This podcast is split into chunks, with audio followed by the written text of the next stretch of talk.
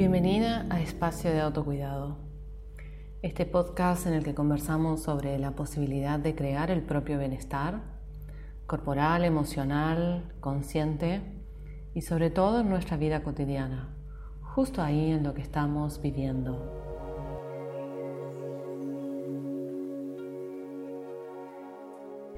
En el capítulo de hoy voy a hablar sobre el umbral de bienestar es decir, la sensación de estar bien respecto a nuestro momento presente, propio, corporal, emocional y contextual también. Vamos a intentar profundizar y comprender que esta sensación de bienestar es subjetiva y también cambiante día a día, más aún en circunstancias desafiantes y cómo eso puede hacer que nuestro umbral de bienestar descienda mucho y creemos que estamos bien, pero en realidad no lo estamos tanto.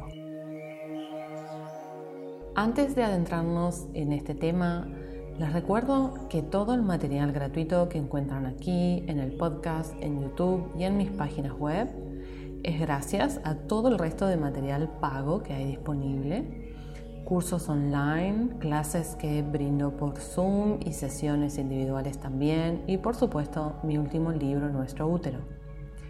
Gracias a todas las mujeres que apoyan este proyecto, es que justamente podemos tener el sostén y la posibilidad de dar propuestas gratuitas con estos espacios para incentivarnos en autocuidado, vida consciente y compasión.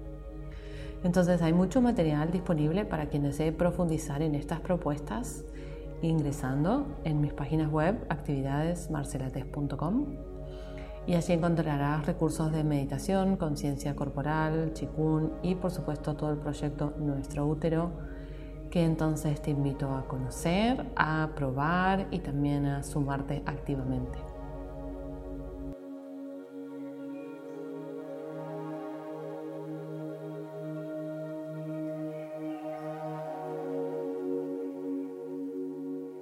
Retomando el tema de este capítulo, el umbral de bienestar, comprendamos de qué se trata esto. La palabra umbral se refiere a un nivel, un límite o una cantidad necesaria. Y en este caso es como una línea imaginaria que nos da referencia sobre nuestro bienestar. Ahora, ¿qué significa bienestar? Sensación de estar bien, íntegramente, sin conflicto, en cuerpo, mente, emociones, salud, proyección profesional, relaciones y vínculos, etc. Podemos ver que el bienestar puede ser muy amplio y también muy volátil y sobre todo que es una sensación subjetiva porque cada persona referencia su bienestar en distintos factores. Hay personas que preponderan el bienestar económico, otras el bienestar en salud, otras el ocio, los viajes, la familia, la profesión. Cualquier movimiento sobre esos elementos cambia o altera nuestra sensación de bienestar de diversas maneras. Y como es algo tan subjetivo, individual y un poco indefinido, nos confundimos bastante respecto al bienestar.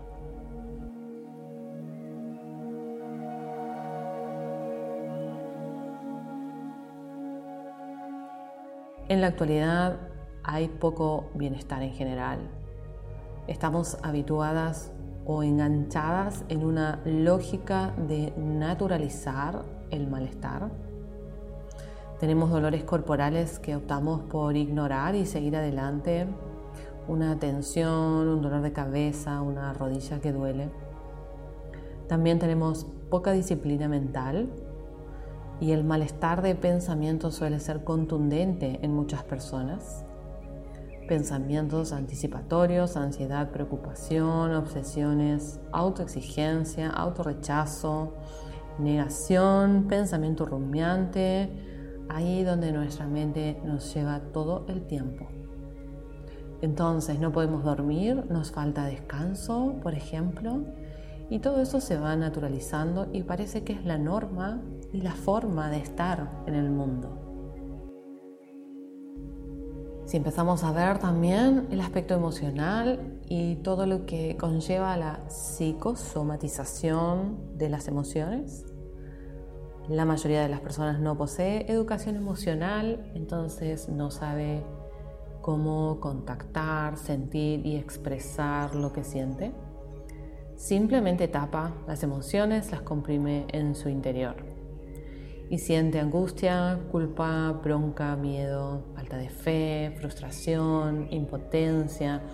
Y todo eso está en el cuerpo, generando malestar, generando dolencias concretas muchas veces, enfermedades, diagnósticos.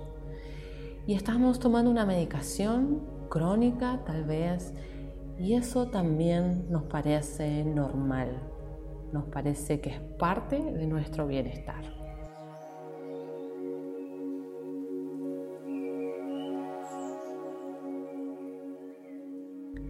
¿Cómo podemos medir el bienestar en este contexto de naturalización del malestar?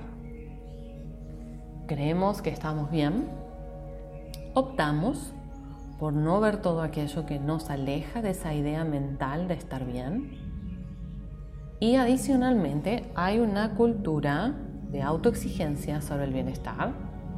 En muchos ámbitos estar bien es lo correcto, es un deber ser. Uno de esos ámbitos, ya lo hemos hablado en algunos capítulos anteriores, es el ámbito espiritual, espiritualoide, porque ya sabemos que autoexigencia y espiritualidad no van de la mano.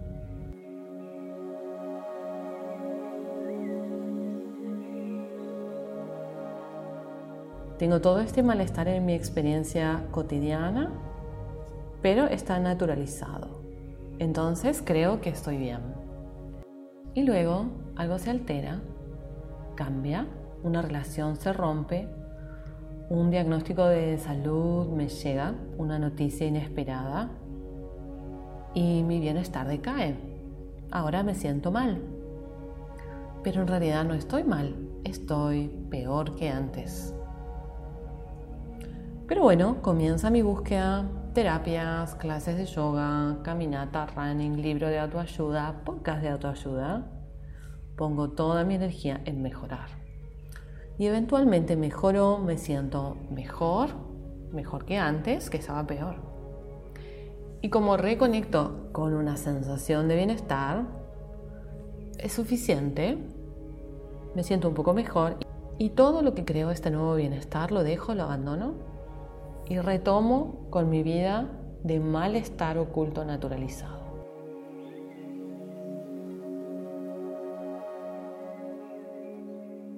Lo que no nos damos cuenta, porque la sensación de bienestar es subjetiva y surge de la comparación con el malestar consciente, es que en realidad no volvemos a estar en el nivel de bienestar que teníamos antes de esa noticia o cambio contundente, sino que simplemente salimos del estado de angustia e incomodidad que nos produce la mala noticia o el cambio.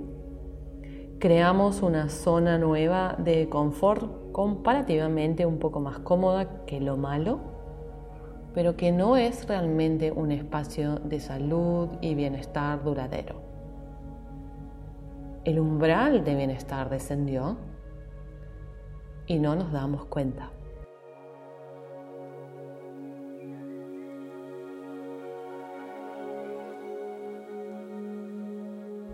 La mayoría de las personas no están tan interesadas en comprender su vida y en comprender por qué vive como vive, sino que lo que cada uno desea es recuperar su comodidad y apenas lo hace, se olvida, más bien opta por olvidarse del proceso consciente que estaba realizando. Cada vez que sucede esto, es decir, un cambio inesperado, una opción terapéutica, una búsqueda de salud y armonía, viene la sensación de mejoría y luego abandono porque me siento nuevamente cómoda, el umbral de bienestar desciende cada vez. Ese proceso favorece aún más la naturalización del malestar cada vez estamos peor. más nos duele el cuerpo, más vínculos angustiosos se arman, más emociones negadas en nuestro cuerpo y mejoramos un poquito en cada momentito de búsqueda, pero igual seguimos en malestar. Así, las personas a través de sus vidas se sienten cada vez más angustiadas y vacías o llenas de algo que no pueden describir, que es justamente malestar. Pero está tan normalizado, tan naturalizado, que no lo ven, que no lo sienten como tal. Te propongo algo que no te va a gustar y te va a resultar incómodo, pero te lo propongo de todos modos y te invito a hacerlo. Dedicamos un par de minutos a contactar con el sentir, completo, corporal, emocional y mental. Luego que pasen los dos minutos, nombra en voz alta tres cosas en las que notas malestar en este aquí y ahora. Puede ser un dolor físico o una incomodidad corporal, puede ser una emoción que estés sintiendo, un pensamiento, una sensación indefinida que tal vez no sabes cómo explicar, pero puedes tomar conciencia de que está ahí.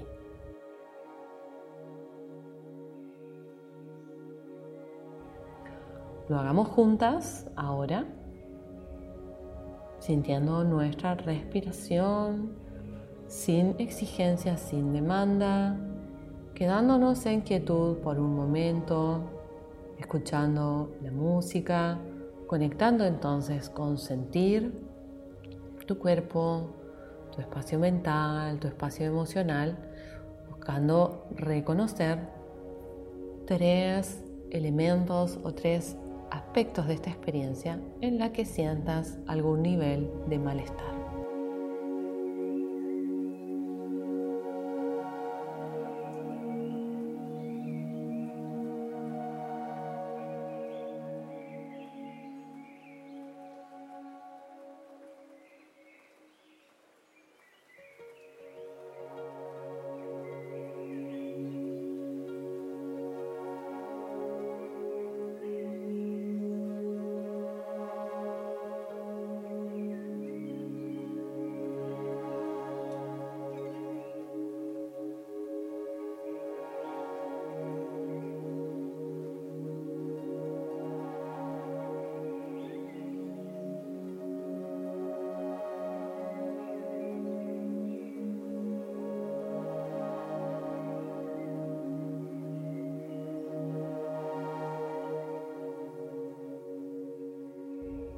El umbral de bienestar se eleva cuando tomas completa conciencia de lo que te sucede, cómo te encuentras y qué sientes.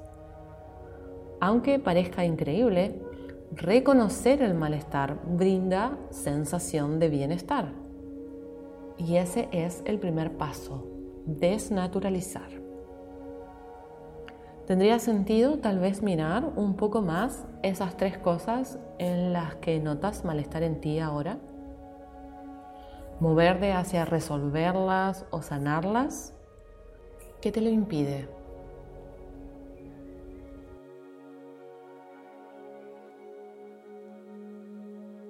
El siguiente paso, luego de reconocer el malestar, es comprometerte en crear tu autocuidado, la base de este podcast. Eso significa continuar observándote, aprender y tomar, ir a los recursos que te pueden servir para resolver el malestar, sanarlo si ese es el camino.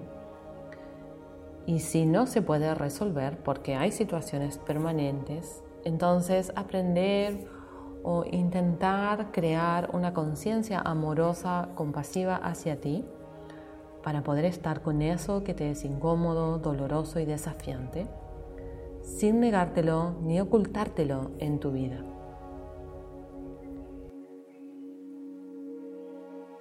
Cada vez que reconoces espacios de malestar en ti, puedes tomarlos con amor y dedicarte tiempo en eso.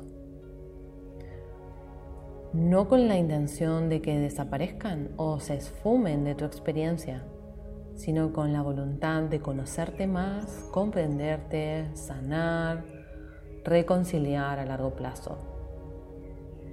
Por supuesto, lleva más tiempo. Muchas veces aparece la historia completa del dolor y tenemos que atravesar un malestar aún mayor antes de comenzar a sentirnos mejor. Eso es real y hace que las personas quieran escapar de ahí, no transitar lo que aún es más incómodo.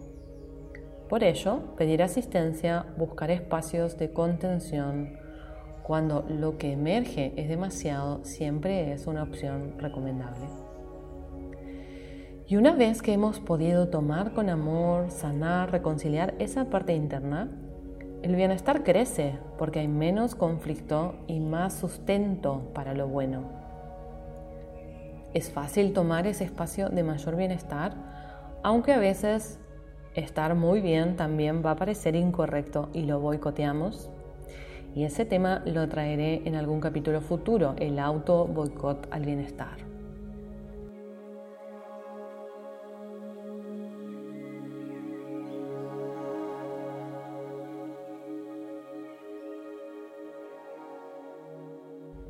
Entonces, la ecuación es simple y a la vez compleja de entender.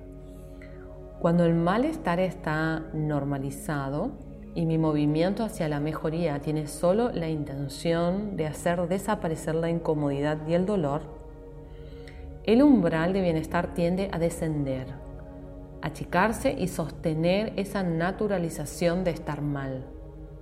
Cada vez estoy peor y no me doy cuenta. Pero cuando puedo reconocer amablemente el malestar en mí, un poco, en lo cotidiano, Avanzo con recursos reales y voluntad de mejorar, tomando responsabilidad por lo que me sucede.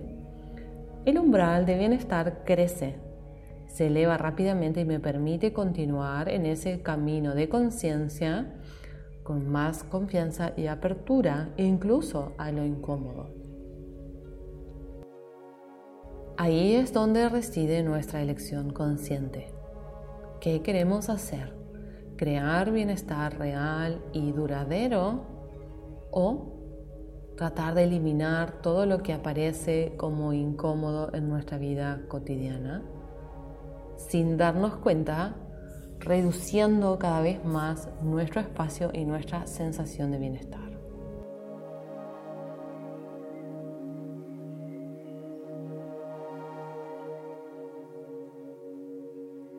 Por supuesto, el bienestar, como todo, es impermanente, cambiante, nuevamente subjetivo. Un umbral de bienestar alto en una persona que está desconectada de su momento presente, del contexto circundante, no es tan real. Comprendemos que parte de la sensación de bienestar deviene del bienestar de la comunidad y es relevante que así sea entonces la tarea de crear compasión en nuestra vida cotidiana nos conecta con lo externo, con el malestar de otros y nos motiva a ayudar, a dar y a mantenernos enraizados, intentando no permitir que el bienestar se convierta en adormecimiento, aislamiento o aferramiento a estar siempre bien. Cuando estamos anclados, posicionados respecto a la vida tal cual es, podemos estar bien, mal o más o menos, y a la vez estar bien con todos esos cambios y posibilidades, asintiendo a todas esas formas de estar y vivenciar, sin demandarle a la vida la perfección de que solo nos dé cosas buenas.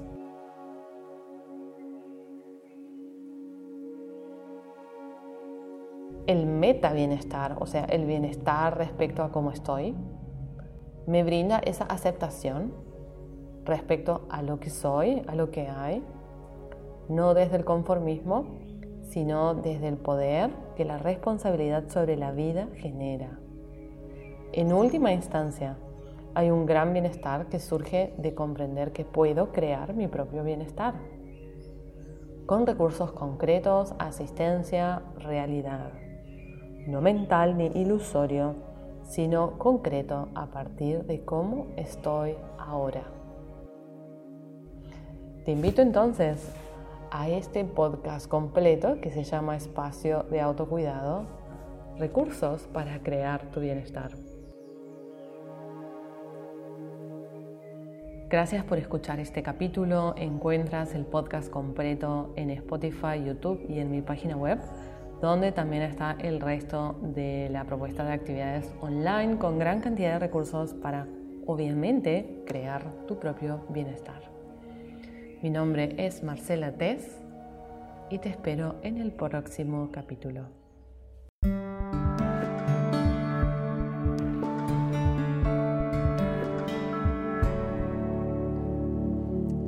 Espacio de Autocuidado es un podcast producido por Marcela Tess, instructora. Todos los derechos reservados. Más información en www.marcelates.com.